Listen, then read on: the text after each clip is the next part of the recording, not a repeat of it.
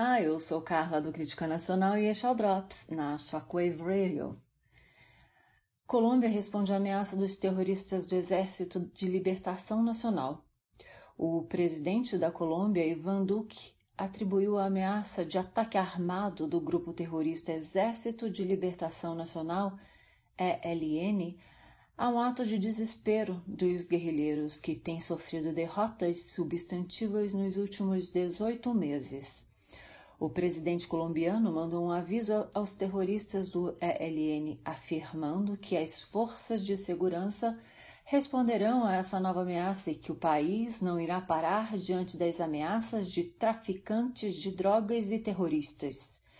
Conforme o Crítica Nacional Notícias informou, em nota publicada ontem, dia 13, o grupo narcoterrorista pretende promover uma série de ataques em toda a Colômbia a partir desta sexta-feira. As declarações do chefe do governo colombiano foram feitas durante a reunião do Conselho de Segurança realizada ontem, dia 13, em Montelíbano. E fiquem ligados para mais notícias, acesse criticanacional.com.br e a qualquer momento voltamos com mais um Drops para vocês.